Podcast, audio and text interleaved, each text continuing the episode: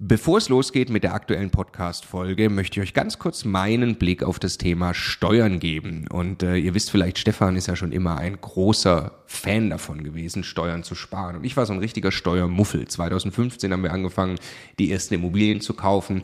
Und Stefan war schon immer drauf und dran, jeden Cent Steuern zu sparen, den man irgendwo sparen kann. Und ich fand das Thema immer irgendwie ein bisschen nervig. Ich dachte, ah ja, warum soll ich mich damit beschäftigen? Klar ist es toll, weniger Steuern zu bezahlen. Aber jetzt wollen wir doch erstmal Immobilien kaufen, Business aufbauen und so weiter. Und ich bin sehr froh und dankbar, dass Stefan sehr frühzeitig zum Beispiel angefangen hat, dass wir eine Holding gründen, die Immobilien in die richtigen Gesellschaftsstrukturen kaufen. Ähm, und ja, wa warum? Also was habe ich dann äh, in den letzten Jahren jetzt äh, lernen dürfen von Stefan und natürlich dann speziell von Martin Richter, der ja, äh, ja wirklich, äh, ich würde mal sagen, äh, Deutschlands bester Steuerberater für Immobilieninvestoren ist. Was ich lernen durfte, ist, dass äh, zum einen Immobilieninvestoren tatsächlich sehr viel mehr Möglichkeiten haben, Steuern zu sparen.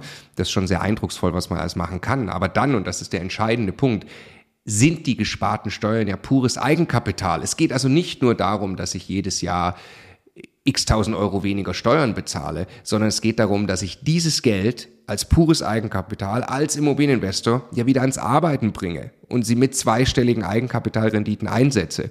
Und ich mir dann anschaue, wie viel größer mein Vermögensaufbau ausfällt, zum Beispiel über zehn Jahre, dann kann es gut sein, ich habe nachher das doppelte Vermögen, weil ich mich eben damit beschäftigt habe, Eigenkapital schon vorzugehen, indem ich möglichst viel oder möglichst wenig Geld ans Finanzamt äh, äh, bezahle und möglichst viel Steuern spare, die ich wieder reinvestieren kann. Genau deshalb machen wir seit vielen Jahren sehr viele Inhalte gemeinsam mit Martin Richter und wenn du Lust hast, einmal zu erfahren, welche Möglichkeiten es alles gibt, der eine große Rundumüberblick, dann ist unser Live-Webinar kostenlos, 100% kostenloses Live-Webinar mit Martin Richter genau das Richtige. Eine Stunde lang geht er durch alle steuerlich relevanten Themen für dich als privater Immobilieninvestor. www.immocation.de slash Steuerwebinar. Da findest du die Termine. Es sind alles Live-Termine, die wir jetzt mit ihm aufgesetzt haben. Also am besten jetzt gleich anmelden. Viel Spaß! Hey zusammen! Der Content, den ihr jetzt hört, ist eigentlich für YouTube bestimmt. Wir wollten euch den aber nicht vorenthalten, also hauen wir ihn jetzt einfach als Podcast raus. Viel Spaß beim Hören. Dieses kurze Gespräch ist für einen Kumpel von uns äh, zu der Frage, ob er sich denn jetzt endlich sein Eigenheim in München kaufen sollte. Also erstmal kann man diese Frage natürlich nicht pauschal beantworten. Und wir sind hier äh, am Abend gerade sitzen gemütlich zusammen. Der Alex, hallo Alex. Hi. Der Stefan, hallo Stefan. Hi. Und ich, der Marco, und äh, haben gesagt, jetzt äh, lass einfach mal kurz zu dritt drüber sprechen. Der Immokation Podcast. Lerne Immobilien. Was sind unsere Gedanken zum Thema Eigenheim als Investition? Ja, also natürlich findet jeder ein Eigenheim grundsätzlich erstmal cool, eine Immobilie zu besitzen, in der man wohnt. Alex, du hast eben schon das Modell Eigenheim auch gefahren, auch mehrfach als mhm. Investition. Und deswegen ist es sehr interessant. Der Stefan und ich ja wirklich immer sehr, sehr kategorisch auch, äh, auch erstmal ausgeschlossen. Ähm, aus, äh, das schicke ich vielleicht mal vorweg, um die Diskussion an den Start zu bringen. Ähm, aus der Logik heraus kommend, dass wir äh, erstmal sagen, die Immobilie, in die ich investiere und die ich dann vermiete, die bietet einige steuerliche Vorteile und vor allem ist sie eben keinerlei Konsumentscheidung, sondern sie wird 100% darauf ausgelegt, ideal als Investition zu funktionieren. Das heißt, die Standortauswahl, die Auswahl der Immobilie und alles, was da dran hängt, erfolgt unter Investitionsgesichtspunkten und nicht unter Konsumgesichtspunkten. Das hätte ich gerne. So, jetzt äh, gibt es aber tatsächlich viele Leute, die mit Eigenheimen auch ähm, wunderbar Erfolg haben. Du bist äh, einer davon. Wie sieht es bei dir aus, Alex? Gut, gut sieht es grundsätzlich also aus. Zum Thema Eingangs ja, freut mich aber. Nein, also ich, ich bin so, so, eigentlich so ganz sanft in das Thema Eigenheim reingeglitten.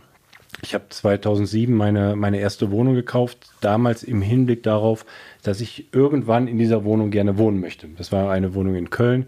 Ich war zu dem Zeitpunkt äh, beruflich in Frankfurt und ähm, bin dann allerdings erst neun Jahre später in diese Wohnung eingezogen. Das heißt, es wurde mein Eigenheim erst neun Jahre später, nachdem ich dann aber 2000 muss gerade überlegen, 2011 zum ersten Mal eigentlich richtig in Eigenheim gezogen bin. Nämlich das war eine, eine Wohnung in Frankfurt.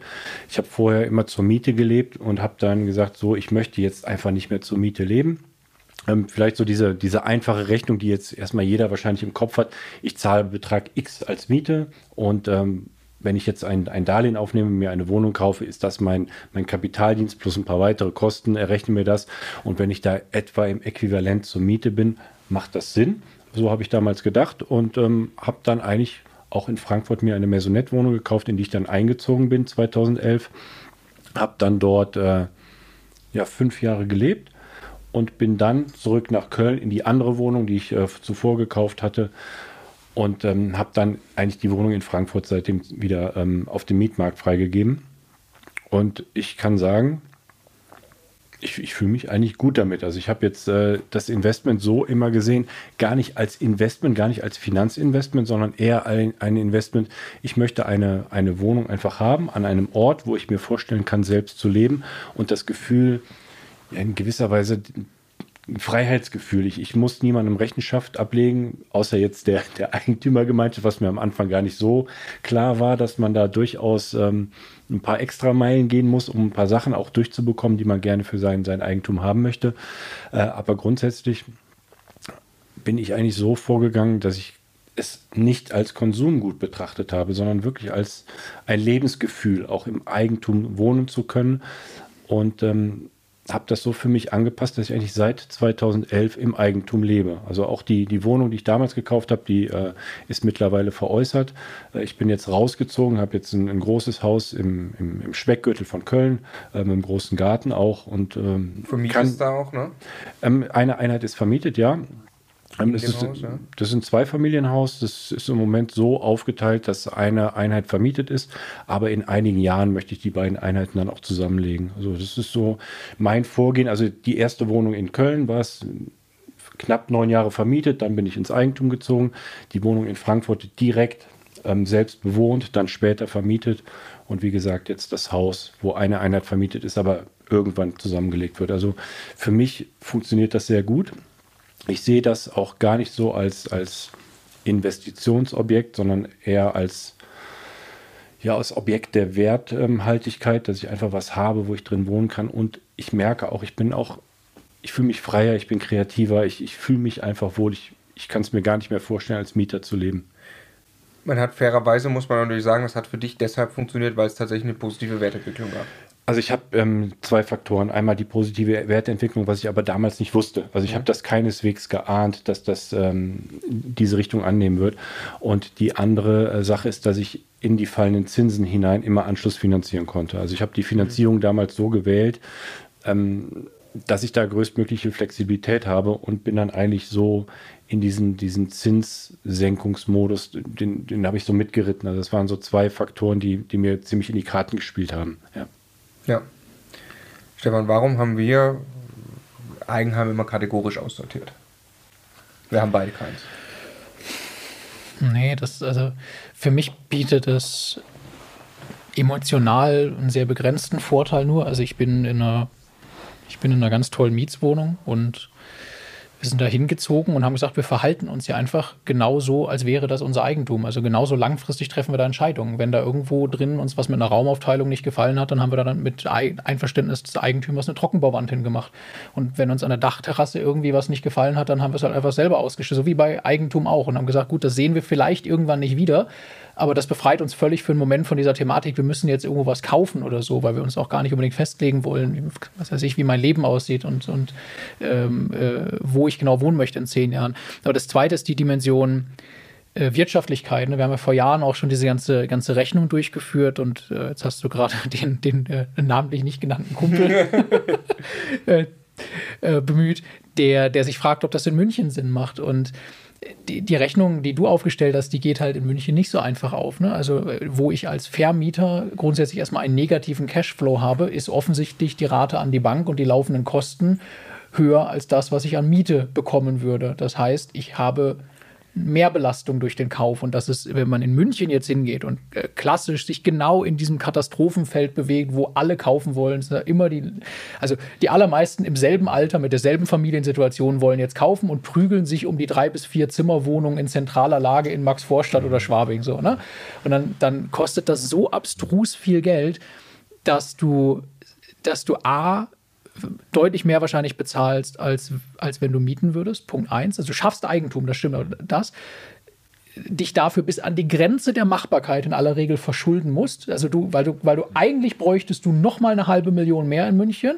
Die hast du nicht, die kriegst du nicht finanziert und dann machst du so lange schmerzhaft Abstriche bei der Wohnungsgröße, bis es gerade eben noch geht und landest genau an der Grenze dessen, was funktioniert.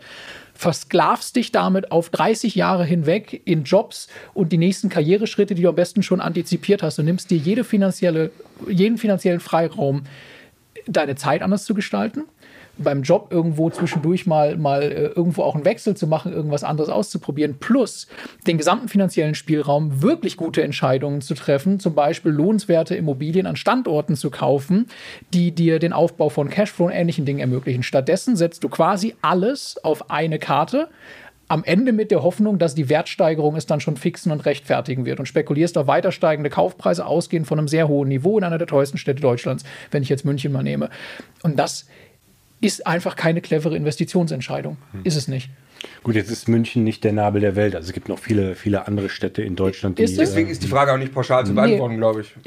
Ist es? Und wenn ich jetzt meine, wenn ich jetzt mein, meine Brüder nehme, die bei mir in der Heimatstadt oben in Niedersachsen in Nordhorn wohnen, das ist 50.000 Einwohner, super funktionierende äh, Stadt, ne? also sehr, sehr lebenswert und so auch. Da geht die Rechnung völlig anders auf. Da kannst du schon zu dem Punkt kommen, dass das günstiger ist oder okay im Vergleich zum, äh, zur Miete ist, zu kaufen und dann parallel Eigentum abzubezahlen und so weiter und so fort. Da, da kaufe ich den Punkt schon.